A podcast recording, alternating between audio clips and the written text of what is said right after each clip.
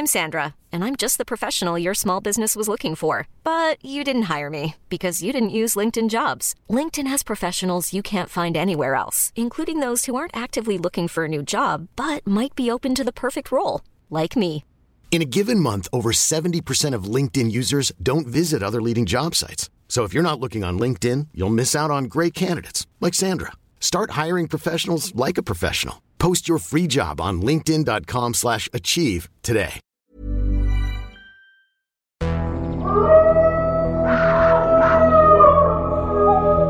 Bienvenue dans Nous les vivants, une série de podcasts de l'Obs consacrée comme son nom l'indique au règne du vivant, de tout le vivant, les animaux et les plantes, à l'heure où l'on commence à comprendre, nous humains, qu'il n'existe pas de réelle séparation entre eux et nous.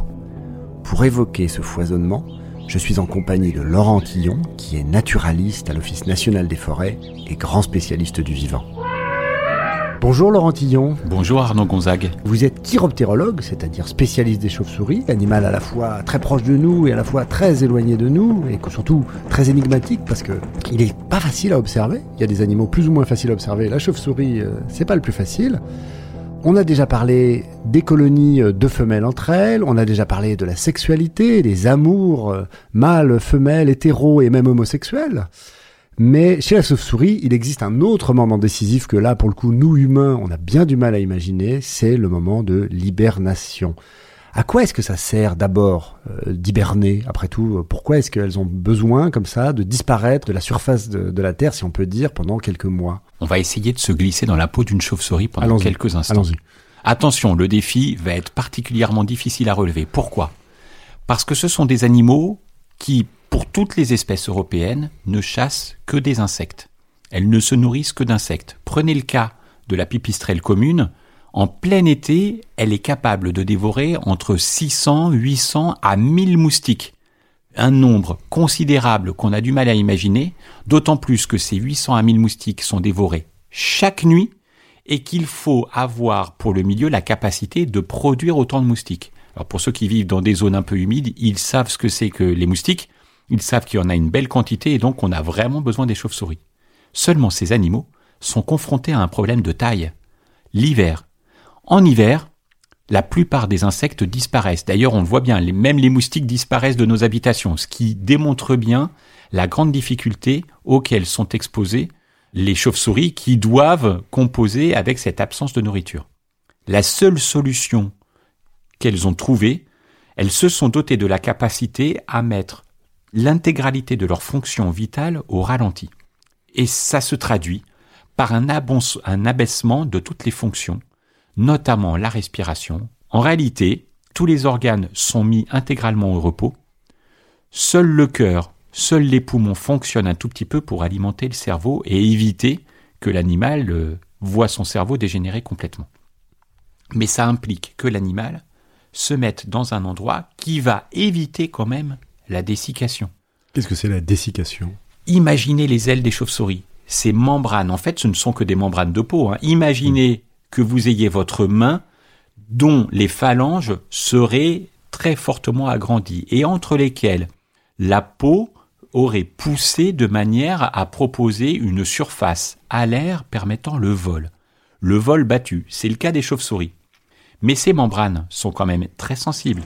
Ces membranes, alors qu'en plein été, elles sont alimentées par un système vasculaire encore bien présent, en hiver, vu le peu de battements cardiaques à la minute, elles n'ont plus la possibilité de l'alimenter. Il faut donc que le milieu dans lequel elles se trouvent soit suffisamment humide pour assurer le maintien de l'humidité contre les ailes et éviter leur dessèchement complet et la nécrose des tissus. Maintenant, glissons-nous à nouveau dans le corps de la chauve-souris. En plein été, en activité de chasse, les animaux voient leur température monter au-delà de 40 degrés, 40, 41 degrés, tellement l'effort est intense, jusqu'à 800 pulsations cardiaques à la minute. Et puis arrive le temps du repos hivernal. Et là, la température baisse, jusqu'à la température du milieu dans lequel elle se trouve. Bien souvent, des grottes, en milieu souterrain, à 10, 12 degrés seulement. Le nombre de battements cardiaques à la minute s'abaisse au point qu'on n'a plus que 1 à 2 battements cardiaques à la minute. Et donc notre animal, à ce moment-là, est incapable de se défendre face à, toute euh, attaque extérieure, est incapable de réagir face à des changements de conditions externes. C'est ce qui justifie le fait qu'il sélectionne des gîtes souterrains dans lesquels les conditions hygrométriques, dans lesquelles les conditions de température vont rester stables, quel que soit le changement de météo à l'extérieur. Et combien de temps ça dure une hibernation selon les espèces? On est dans un état de, effectivement d'endormissement extraordinaire, mais combien de temps est-ce que ça peut durer ça? Le temps de l'hibernation chez les chauves-souris peut être très variable en fonction de l'espèce. On a finalement deux grandes stratégies qui s'opposent. La première, celle qui est portée notamment par une espèce, le murin oreiller chancré, une petite chauve-souris qui fait en gros dans les 10 grammes, et qui a la particularité d'avoir les rassemblements d'automne pour la copulation en septembre. Et puis très vite, les animaux gagnent les sites d'hibernation et à partir de novembre, ils entrent en dormance hivernale et ne se réveillent qu'en avril suivant. Ça implique pendant 5 à 6 mois un repos total avec l'incapacité de réagir. Mais il a fallu que l'animal engendre suffisamment d'énergie, suffisamment de graisse qui vont être consommées tout doucement dans le courant de l'hiver. À l'opposé, les rhinolophes, eux, ont une particularité, c'est qu'ils sont incapables de cumuler les graisses brunes que les autres animaux, comme le murin enrayé chancré, cumulent dans le courant de l'automne pour passer l'hiver. Toutes les trois semaines environ, ils ont consommé l'intégralité des petites graisses qu'ils avaient emmagasinées, notamment tout autour de leur ventre, et ça implique cette disparition des graisses, la nécessité de sortir à nouveau pour chasser. Oh, c'est dur, en plein hiver, dans le froid. En plein hiver, dans le froid, avec le vent, avec la pluie. Et puis avec pas d'insectes, Avec, comme on le pense, pas d'insectes. Mais en réalité, en plein hiver, il peut arriver au moindre redout, par exemple, quand vous roulez avec votre voiture en pleine forêt, en plein cœur de l'hiver, en janvier, et qu'il fait suffisamment doux, on voit des papillons voler dans les phares ça induit la présence quand même de suffisamment d'insectes pour que certains prédateurs, comme les chauves-souris, en particulier le grand rhinolophe, aient la possibilité de se réveiller et d'aller chasser pour refaire quelques graisses. On a cette image, euh, cette image presque cliché sur la chauve-souris, c'est qu'elle dort la tête en bas. Question qu'on a envie de poser, c'est est-ce qu'une chauve-souris euh, doit forcément avoir la tête en bas pour bien dormir? Pas forcément. C'est vrai que beaucoup d'espèces, et c'est notamment le cas du murin oreiller chancré, le murin oreiller chancré, comme il n'a pas la possibilité de se réveiller, il se met très haut dans un plafond suffisamment inaccessible pour qu'aucun prédateur puisse le croquer. Imaginons qu'un renard vienne à entrer dans un gîte d'hibernation et que les chauves-souris soient accessibles. Compte tenu du fait qu'elles restent totalement endormies pendant cinq mois, elle n'aurait pas du tout la possibilité de réagir. Il faut donc se mettre totalement inaccessible. Et lui, s'est doté simplement de cette possibilité d'aller très haut au plafond pour être inaccessible et il utilise pour ça une sorte de tendon inversé par rapport à notre main qui lui permet de se suspendre sans effort. Imaginons, nous, la possibilité de nous suspendre à une barre de traction, par exemple. On est capable de tenir pour les meilleurs d'entre nous quelques minutes, mais rarement plus. La chauve-souris, elle, elle est capable de tenir cinq mois sans que ça lui coûte le moindre effort, simplement parce que les tendons sont inversés par rapport à notre main, pour donner une, voilà, une petite image de la manière dont ça fonctionne. Mais pour beaucoup d'autres espèces, en réalité, ce qui compte, c'est d'être inaccessible. Ce qui se traduit par la possibilité de se glisser dans une fissure, même à plat, à partir du moment où cette fissure est suffisamment étroite pour empêcher l'accès par un prédateur. Donc on apprend de votre bouche de spécialiste que la chauve-souris peut tout à fait dormir euh, à l'horizontale comme nous finalement. À l'horizontale, à plat, sur le dos, sur le ventre, sur le côté ça lui pose absolument aucun problème. C'est un animal hein. plein de ressources extraordinaires. On dit toujours que, c'est un peu un cliché, on dit toujours qu'il faut jamais réveiller les somnambules. Est-ce que euh, il faut absolument jamais réveiller les chauves-souris pendant l'hiver? Comme je le disais tout à l'heure, en pleine période d'hibernation, le corps de la chauve-souris fonctionne totalement au ralenti. Au moment du réveil, elle va consommer énormément d'énergie, elle va griller beaucoup de graisse, elle va en brûler pour régénérer les fonctions vitales et permettre à tous les organes de se réactiver et, la rendre à nouveau disponible et mobile pour euh, aller dans son environnement et prospecter les différents milieux pour aller chasser des proies, par exemple. Mais ça se traduit par une consommation d'énergie très très forte. Elle consomme jusqu'à un tiers de toutes les réserves de graisse qu'elle avait cumulées pour réussir à passer tous les mois d'hiver. Ce qui se traduit par une, grande difficulté pour l'animal si on le réveille alors que c'est pas l'heure. On aimerait bien savoir à quoi rêve une chauve-souris pendant qu'elle hiberne. Est-ce qu'on a la moindre idée de l'activité neuronale des chauves-souris pendant ce, ce long moment euh, d'hivernage? Malheureusement non, et cela s'explique par la difficulté d'accès aux animaux. Imaginez d'avoir la possibilité de mettre en hibernation une chauve-souris. Cela impliquerait d'être capable de l'élever. En réalité, on n'est pas capable de les élever. Ça ne Euh, s'élève pas la chauve-souris. Ça ne s'élève pas. On est incapable du coup de mener d'ailleurs des euh, programmes de réintroduction, euh, puisqu'il faudrait pour ça avoir la possibilité d'en élever pour ensuite avoir des individus qu'on relâcherait à certains endroits pour renforcer des populations. On n'est pas capable de le faire. Mais en plus de ça, l'hibernation est un comportement tel que le coût d'un réveil pourrait être catastrophique sur la chauve-souris. Et donc, on n'est pas en mesure aujourd'hui d'aller dans un milieu naturel et puis d'équiper un animal avec une technologie suffisamment performante pour nous renseigner de l'activité neuronale de l'animal.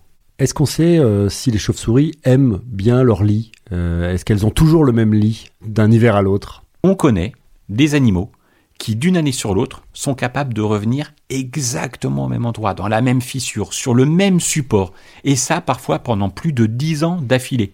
Ce qui déjà nous renseigne sur la longévité de l'animal, c'est des animaux qui sont capables de vivre au moins dix ans, mais en plus de ça, sur la fidélité extrême de l'animal à son gîte, auprès duquel il vient se réfugier de manière systématique, hiver après hiver. Donc on a vu que les femelles notamment n'étaient pas très fidèles aux mâles, que les mâles ne sont pas du tout fidèles aux femelles non plus, mais qui sont quand même globalement fidèles à leur gîte.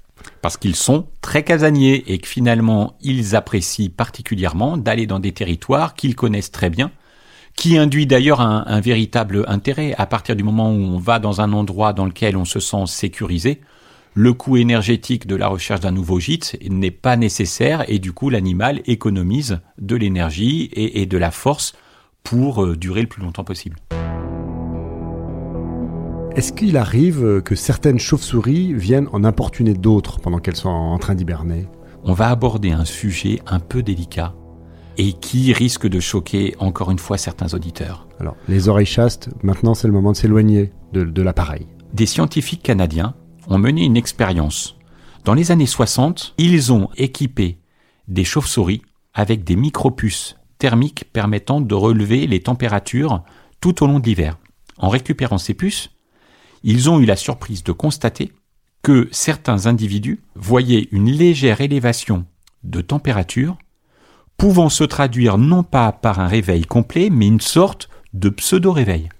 D'autres individus, au contraire, voyaient leur niveau de température élevé de manière suffisante pour se traduire par un véritable réveil provoqué par l'animal. Alors, ils ont équipé les sites en question de petites caméras pour tenter de comprendre ce qui pouvait expliquer ce phénomène. Qu'est-ce qui se passait dans le dortoir?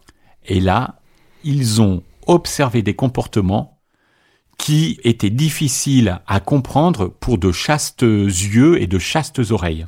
Pourquoi? Parce qu'ils se sont rendus compte que les animaux qui opéraient un réveil complet avec un élèvement de température suffisant correspondaient à des mâles. Et qu'en fait, ces mâles venaient jusqu'aux femelles et les violaient en plein hiver pendant qu'elles dormaient pendant qu'elles dormaient, ces femelles n'opèrent pas un vrai réveil, mais le fait qu'il s'opère la pénétration entraîne l'éjection de la spermathèque, cette fameuse réserve de sperme que la femelle gardait pour le printemps suivant. Et c'est ainsi que Parce qu'il certains faut mâles... rappeler que chez les chauves-souris, la copulation se fait à l'automne, que les femelles gardent le- ce que vous appelez une spermathèque, c'est-à-dire le sperme qu'elles vont conserver, et que la mise bas se fait après l'hiver. Et donc les mâles arrivaient dans le dortoir, si on peut dire, violaient euh, les femelles et mettaient leur sperme à la place de celui de leur euh, prédécesseur, si on peut dire. Exactement. L'hibernation, vous nous l'avez dit, dure entre 3, 4, 5, 6 mois euh, pour les chauves-souris selon les espèces. Qu'est-ce qui fait qu'à un moment le réveil sonne et qu'elles se disent tiens, ça y est, euh, c'est le moment de repartir chasser? Est-ce que c'est tout simplement la température qui change le- le- ou un rayon de soleil qui vient frapper au fond de la grotte? On en doute.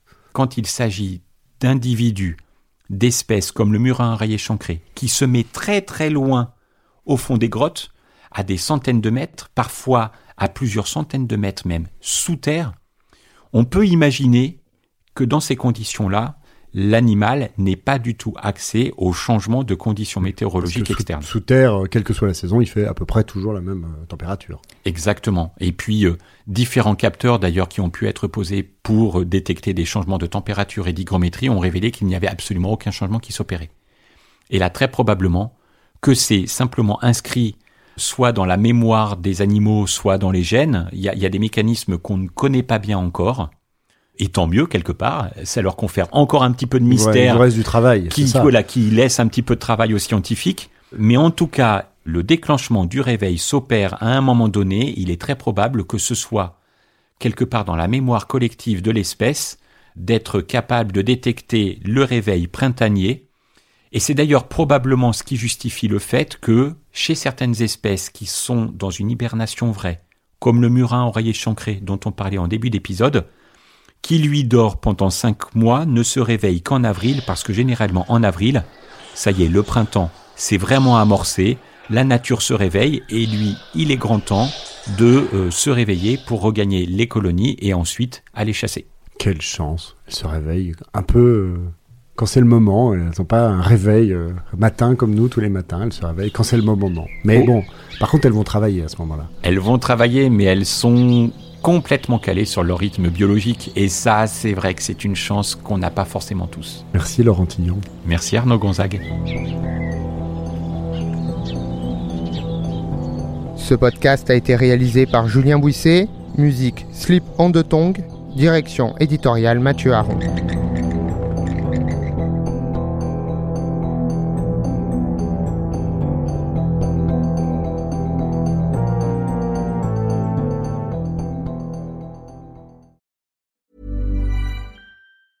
Hi, I'm Daniel, founder of Pretty Litter. Did you know cats tend to hide symptoms of sickness and pain? I learned this the hard way after losing my cat, Gingy. So I created Pretty Litter, a health monitoring litter that helps detect early signs of illness by changing colors, saving you money and potentially your cat's life. Pretty Litter is veterinarian developed, and it's the easiest way to keep tabs on your fur baby's health right at home. Go to prettylitter.com and use code ACAST for 20% off your first order and a free cat toy. Terms and conditions apply. See site for details.